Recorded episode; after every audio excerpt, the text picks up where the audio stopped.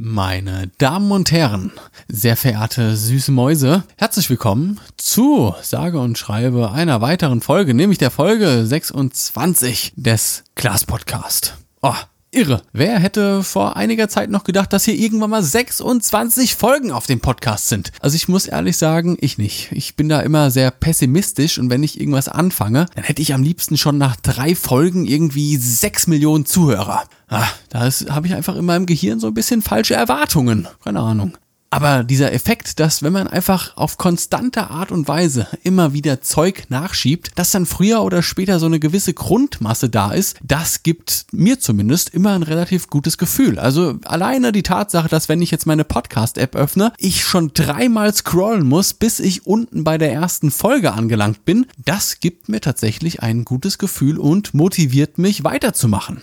Das ist ja die Hauptsache. Apropos Motivation, wir steigen einfach direkt in die heutige Folge ein. Ich wünsche euch viel Spaß und vor allem vielen Dank fürs Zuhören.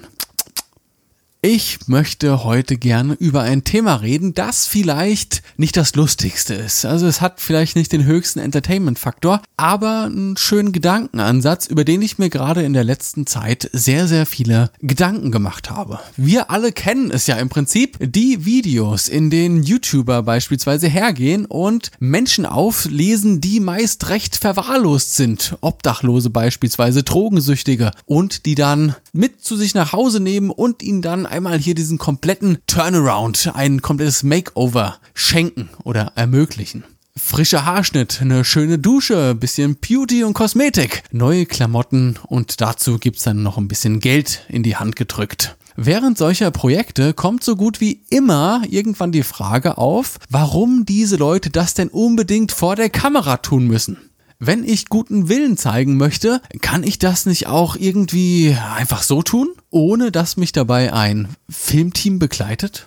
So wie auch in dem Video, das ich vor ein paar Tagen gesehen habe. Hier ging es darum, dass ein indischer TV-Entertainer einem wirklich todkranken Kind, das zu Hause in ärmsten Verhältnissen lebt und vor allem dauerhaft auf dem Boden schlafen muss, ein neues Kinderbett schenkt. Also das war wirklich, wenn man sich das angesehen hat, war es schon echt tragisch gewesen. Die Kritik war jetzt hier gewesen, dass dieser Mann einfach ja, ein bisschen zu oft in die Kamera gelächelt hat, dafür, dass die Situation eben so tragisch war und es diesem Mann finanziell wesentlich besser geht als dem Kind.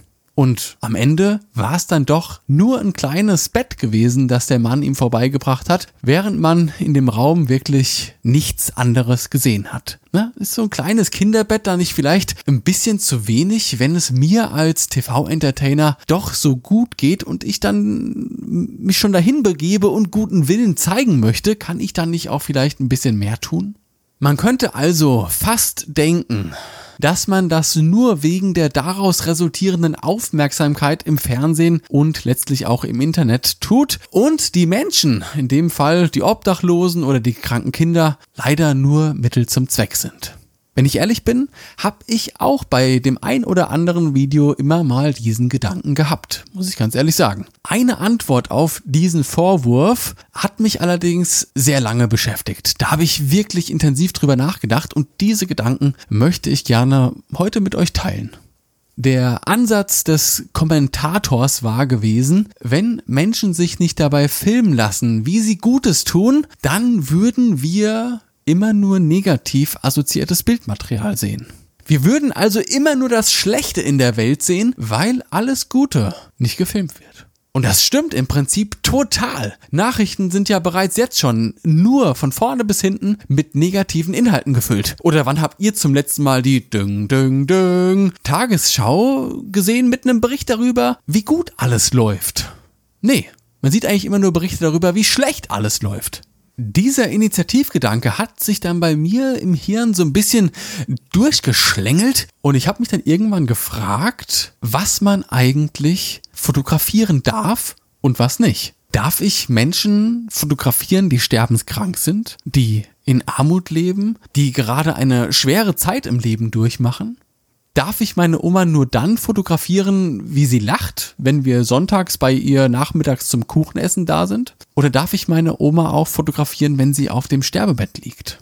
Für mich persönlich ist das ein sehr schmaler Grat zwischen Zeitgeschehen dokumentieren und einer komischen Art von Voyeurismus. Menschen, die beispielsweise auf der Autobahn an einer Unfallstelle vorbeifahren und dann wirklich schamlos die Handykameras zücken und das Geschehen filmen und fotografieren, das sind für mich mit die widerlichsten Menschen auf diesem Planeten.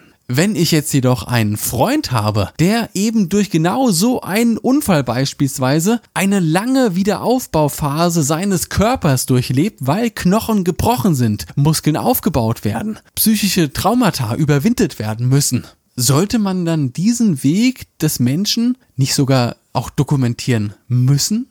Und hierbei geht es jetzt weniger darum, das dann für, für Online-Zwecke zu missbrauchen oder auf Social zu teilen, sondern einfach nur aus dem Gedanken heraus, dass man das für den betroffenen Menschen an sich tut. Selbst wenn er schon in zwei bis drei Jahren wieder vollständig genesen ist, wird dieser Tag, dieser Unfall für diesen Menschen zu einem prägenden Lebensereignis. Jetzt nehmen wir mal an, die Person war Mitte 20 gewesen, als sie den Unfall hatte. Also noch recht jung. Wenn diese Person dann in 20 Jahren Kinder hat, wäre das nicht schön? Oder, wobei schön ist vielleicht das falsche Wort, aber wäre es nicht auch wichtig, dass auch die Kinder diese Zeit aus dem Leben der Eltern kennenlernen? Wir neigen ja immer dazu, nur das Positive in unserem Leben festzuhalten. Wenn wir durch alte Fotoalben blättern oder unsere alten Handykameras nochmal wieder auferleben lassen, dann werden wir feststellen, dass unser Leben toll war. Ach, was war alles super toll gewesen. Die gute alte Zeit, Leute, ich sag's euch. Alle Eltern machen auf jeder Schulabschlussfeier ihrer Kinder, machen die Fotos ohne Ende. Wow. Abschluss in der Hand. Yay! Gruppenfoto mit den Klassenkameraden. Ach, toll, was sind die doch alle süß. Wir sind so stolz. Juhu! Wie viele Eltern haben den Tag fotografiert, an dem ihr 14-jähriger Sohn, der hormongetrieben zurzeit nur an Mädels und Marihuana denken kann, heimgekommen ist und seinen Eltern verkündet hat, dass er das Schuljahr wiederholen muss? Ich schätze, so gut wie keine. Zumindest wenn ich mich zurückversetzen würde und äh, also ich kann es mir nicht vorstellen, dass meine Eltern diesen Moment fotografiert hätten. Damals in der Fachoberschule hatte ich einen Mitschüler gehabt, der hat, man muss es wirklich so sagen, der hat komplett versagt. Der hat nur Fünfen und Sechsen in seinem Zeugnis gehabt, weil er einfach keinen Bock hatte. Ja, er ist sitzen geblieben. Überraschung. Das Sitzenbleiben hat ihm aber im Umkehrschluss so einen dermaßen starken Motivationsschub verpasst, dass er in letzter Instanz mit einem Masterabschluss von der Hochschule gegangen ist. Das Sitzenbleiben war also für die Karriere dieser Person fast schon wichtiger als der Masterabschluss an sich, weil ohne das Sitzenbleiben hätte er niemals die Motivation zu dieser Entwicklung gehabt. Er wäre dann vielleicht einfach, so wie ich, ein relativ unmotivierter Elektroniker geworden, der sich dann seinen Weg daraus hin zur wahren Leidenschaft nochmal über einige Jahre erarbeiten musste. Aber dazu machen wir vielleicht nochmal eine extra Folge, ihr süßen Mäuse. Klingt doch also irgendwie nach einem sehr interessanten Ansatz. Mehr vermeintlich Negatives zu fotografieren, wo wir ja doch sonst immer so tun, als wäre alles super. Wenn wir es jetzt mal wieder so ein bisschen auf die Fotografie beziehen, kennen wir ja alle den ultimativen Klassiker. Gruppenfotos, auf denen alle total happy lachen. Ah, Hundescheiße, knips, knips. Ach, was haben wir alle für einen Spaß? Dass äh, Tante Erna mit Onkel Albert seit Jahren kein Wort mehr redet, dass der Hund der Cousine gestern gestorben ist und dass das Ehepaar Schmitz gerade durch eine handfeste Beziehungskrise geht, ja, das, das sieht man natürlich nicht auf dem breiten Grinsen des Gruppenfotos. Hier lachen alle, stehen eng beieinander und man könnte meinen, hier blickt man auf eine sehr, sehr glückliche Familie. Eine Sekunde vor dem Foto sowie eine Sekunde nach dem Foto tritt wieder eine völlig neue Realität ein. Keiner lacht mehr. Die Menschen gehen sich aus dem Weg und kleine Streitigkeiten werden lautstark weiter diskutiert. Man könnte also fast denken, dass mit dem Betätigen des Auslösers ein Bild aus einer Parallelwelt festgehalten wurde, einer anderen Realität. Übrigens handeln wir Menschen hier alle so gut wie gleich. Das hat was mit unserem Gehirn zu tun, so wie mit vielen Dingen im Leben.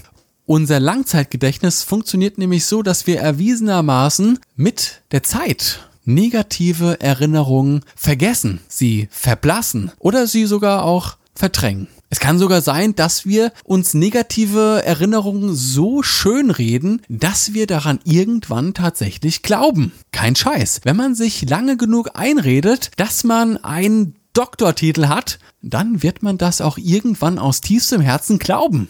Wir belügen uns also unterbewusst alle irgendwie selbstständig. Dazu können wir nichts. Unser Gehirn ist einfach so programmiert. Ich meine, ganz ehrlich, Leute, kommt schon. Wenn wir das Negative im Leben nie vergessen würden, wir würden ja alle irgendwann von der Decke baumeln oder an der Flasche hängen oder was auch immer. Wollen wir natürlich nicht. Wir wollen Spaß im Leben haben und wir wollen positiv dem Leben gegenüberstehen.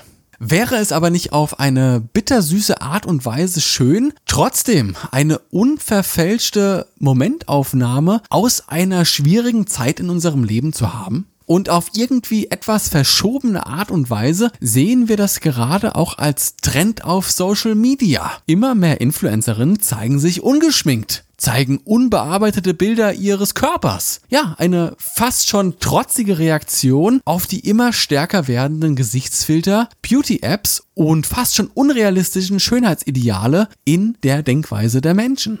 Kaufe ich mir heute ein neues Smartphone, ist die künstliche Intelligenz der Kamera-App bereits so fortgeschritten, dass es fast schon aufwendig ist, hier ein komplett natürliches Selfie von mir zu machen ein unbearbeitetes Selfie. Ich muss quasi erstmal in die Kameraeinstellungen reingehen, sämtliche Optionen deaktivieren, sodass die AI meiner Kamera nur noch minimal im Hintergrund arbeitet. Ganz ausstellen kann ich sie schon lange nicht mehr.